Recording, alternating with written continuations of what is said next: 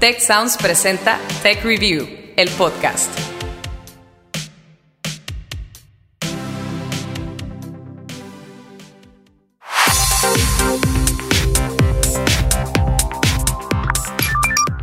Bienvenidos a un nuevo episodio de Tech Review, el podcast. Historias para mentes curiosas.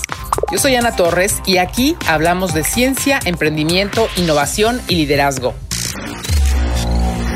parte de los peces que comemos vengan con el estómago lleno de plástico. La esencia preocupante de esos microplásticos, si somos personas respetuosas con el medio ambiente, ¿dónde está? Tengamos en cuenta que lo que se observa en la superficie es solo una parte y el resto se encuentra en el fondo del mar. ¿Se han puesto a pensar que comemos y respiramos pequeñísimas partículas de plásticos? Desde hace varias décadas, la humanidad se enfrenta al reto de conservar el equilibrio ecológico en el planeta. El cambio climático cada vez afecta a más poblaciones, causando crisis que van desde sequías hasta inundaciones. Y uno de los problemas principales es el consumo desmedido de plásticos, que sí, por supuesto, nos han solucionado muchísimas necesidades, pero también nos están generando graves problemas ambientales. a pesar de que en el norte del país ha llovido al grado de que se han registrado inundaciones severas, los daños por la sequía que duró más de cinco años siguen siendo graves. Las capas de hielo polar se están reduciendo poco a poco. El Ártico se está calentando dos veces más rápido que el resto del planeta. Una tortuga de la especie golfina estuvo a punto de morir por una cuchara de plástico que tenía incrustada en la nariz. Se estima que para el 2050 existirán cerca de 12 mil millones de toneladas de desechos plásticos repartidos en vertederos y océanos. Así nos lo comenta el investigador Tomás Madera esto sin duda está causando graves problemas este, para la fauna que vive ahí en, esos, en esos cuerpos de agua que viven en los océanos. No hay que perder de vista que algunos de estos este, materiales que están siendo enviados a, a esos sitios, al mar, al océano, se están desintegrando y están formando microplásticos. Esta situación afecta a la biodiversidad, la economía y potencialmente nuestra salud. La paradoja es que algunos de esos peces que consumieron microplásticos luego llegan directo a nuestros platos. Sí, el problema es grave. En unas semanas hemos podido leer hasta tres estudios diferentes que hablan de la presencia de plásticos en nuestra dieta o directamente en nuestro organismo. Si bien los plásticos tienen muchos usos en la vida diaria, nos hemos convertido adictos a ellos, con consecuencias devastadoras para el medio ambiente. Al tiempo que la producción de plástico está desbordada, su reciclaje se mantiene en niveles muy bajos. En el mundo son 5 billones de bolsas de plástico las que utilizamos cada año y un millón de botellas son compradas cada minuto. En México, el panorama tampoco es alentador. En nuestro país, cada persona consume entre 3 y 4 productos plásticos de un solo uso. De acuerdo a datos publicados por la consultora McKinsey, solo el 15% de los plásticos producidos cada año se reciclan. La mayoría de estos residuos se incineran y se depositan en vertederos, y este proceso impide su potencial reutilización. ¿Qué podemos hacer al respecto? Importantes compañías de productos y servicios están trabajando a nivel global para reducir la cantidad de desechos plásticos que usan y generan. También en México ya hay 10 estados que prohíben el uso de bolsas plásticas y otros comienzan a dar pasos en la restricción de popotes y envases de unicel. El gobierno de la Ciudad de México está trabajando en un reglamento para prohibir bolsas de plástico se multará a las grandes cadenas de supermercados y centros comerciales que sigan entregando bolsas de un solo uso con sus productos. Sin embargo, son los jóvenes y la academia quienes han tomado la delantera en la batalla contra el plástico y están emprendiendo diversos proyectos rentables para sustituir su consumo. Así lo señala la doctora Sandra Pascoe, docente e investigadora de la UNIVA en Guadalajara las cuestiones académicas o de investigación creo que son parte de la solución de los problemas, pues los hallazgos que se descubren en el laboratorio deben de integrarse a la, a la industria con el fin precisamente de que ambos, haciendo equipo industria y academia, puedan resolver los problemas a los que nos estamos enfrentando. El primer paso, de acuerdo al investigador Tomás Madera, es generar plásticos auténticamente biodegradables. Las alternativas que se deben de ver desde mi punto de vista es hacia aquellos materiales que puedan ser biodegradables, es decir, que al finalizar su uso puede ser destinado o confinado en, en algún relleno sanitario o en algún sitio en donde pueda darse el proceso de biodegradación. Madera explica que ya existen varios proyectos que buscan integrar el plástico al medio ambiente. Estamos desarrollando algunos eh, materiales que, que, tengan esa característica no solamente de biodegradación, sino que también incorporen a otros aditivos que permitan también la descomposición más fácil de, de los plásticos sintéticos. Otros están trabajando sobre la incorporación de residuos agroindustriales en matrices biodegradables y también utilizando, uh, otros están utilizando bioplásticos. Precisamente uno de los proyectos más avanzados y ambiciosos es el de la doctora Sandra Pascoe, quien está desarrollando bioplásticos a base de nopal el material que hemos estado trabajando se ha formulado a partir de una mezcla de lo que es el jugo de nopal con algunos otros componentes naturales. Nosotros creemos que puede ayudar a resolver o contribuir a la disminución de algunos materiales plásticos que utilizamos en la vida cotidiana y que pudiéramos en determinado momento ser una alternativa a los plásticos derivados del petróleo.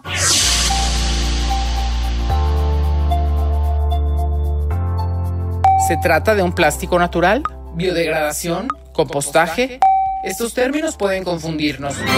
Se refieren a los tipos de componentes y procesos de descomposición de los plásticos, de los cuales destacan cuatro categorías. Plástico compostable.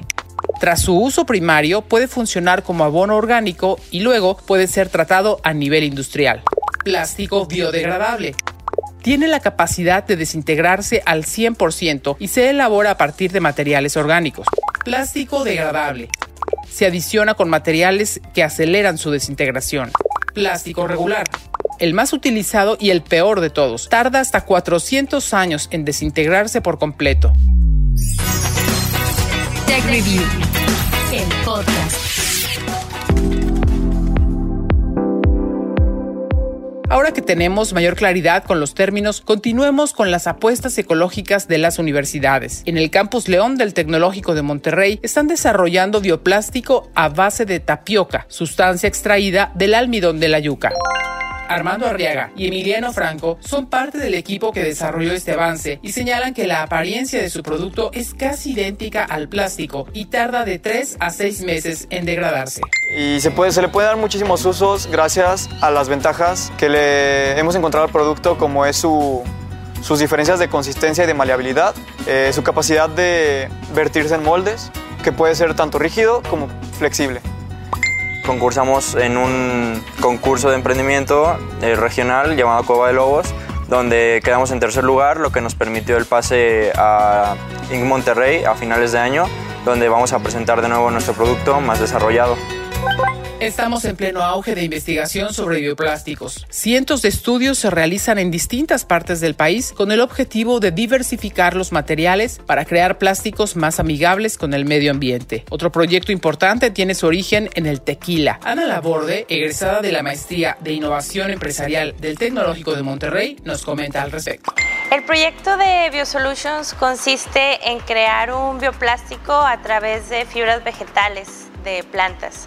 Nosotros lo que hacemos es desarrollamos una tecnología en la cual aprovechamos el desecho de la industria del tequila, que son las fibras del bagazo del agave, y mediante un tratamiento químico las incorporamos a los plásticos para crear un compuesto bioplástico en forma de un master batch.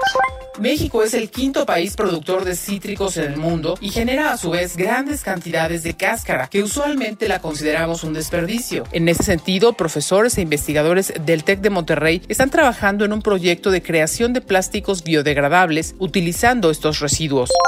El doctor Hugo Mújica y la doctora Aurora Valdés nos dan detalles de su iniciativa.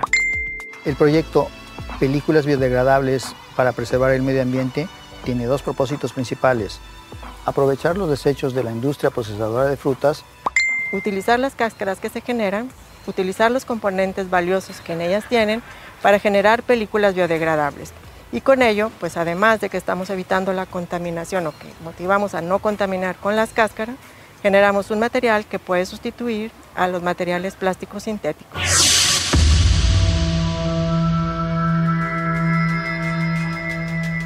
Es cierto, todos hemos escuchado que con la pandemia de coronavirus se ha puesto nuevamente sobre la mesa el tema de la importancia del plástico tradicional en la vida cotidiana. Es importante recordar que gran parte del material quirúrgico y equipo médico, por ejemplo, es fabricado con plásticos, además de que este elemento puede almacenar de mejor manera los residuos biológicos. Esta situación ha ralentizado la incursión de los bioplásticos en la escena mundial, dando preferencia al plástico que ya conocemos. O sea, la pandemia nos ha venido a frenar mucho trabajo, no solo a la UNIVA, sino pues a todos los centros de investigación, la industria a lo mejor también que mm, pensaba en determinado momento incorporar materiales biodegradables o materiales este compostables, ya otro tipo de plásticos, pues a lo mejor ahorita con la urgencia de producir lo que son las caretas, los cubrebocas, todo este tipo de material, guantes, qué sé yo, todo lo que se está utilizando como protección pues sí se ha frenado un poquito.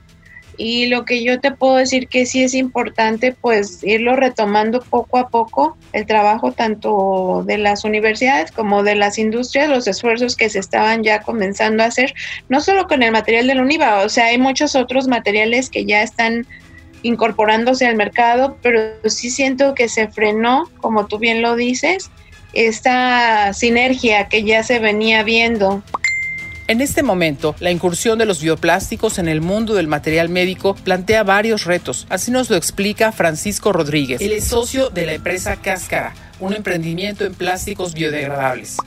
El tema de, todo lo que tiene que ver con insumos médicos es muy delicado porque se ocupan demasiados certificados, demasiados procesos, o sea, no es como tan fácil llegar y querer imponer algo nuevo, puesto que tienes que pasar demasiadas normas, pues porque es algo muy delicado. Eh, son cosas que se tienen que, constantemente, independientemente de la pandemia, estar sanitizando. Entonces, pues también no hubo como que muchísimo margen como sido, ok, voy a sacar este, esta alternativa, pero que sea compostable. ¿Por qué? Pues porque también no funcionan igual todo el sistema productivo de plástico, un polímero normal a lo que viene siendo pues ya polímeros este, compostables. Son un mundo de diferencia. Muchos procesos son iguales, pero hay mucha diferencia entre unos.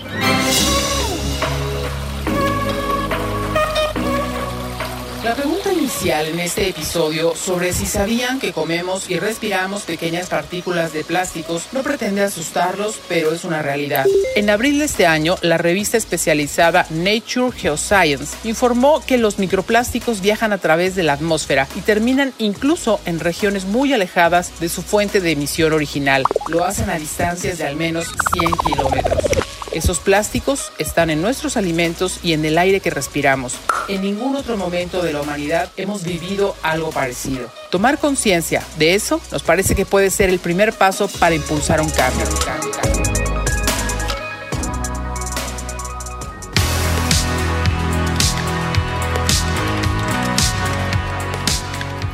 Este podcast es parte de un proyecto integral que considera, entre otros medios, la publicación de una revista que ha recibido varios premios internacionales. Si ustedes la quieren disfrutar, solamente tienen que suscribirse gratis a través de techreview.mx y ahí les pido que busquen la pestaña Revista Digital. Gracias siempre por escucharnos y sus comentarios son bienvenidos a contacto arroba techreview.com.mx. Es un gusto saludarlos. Hasta la próxima.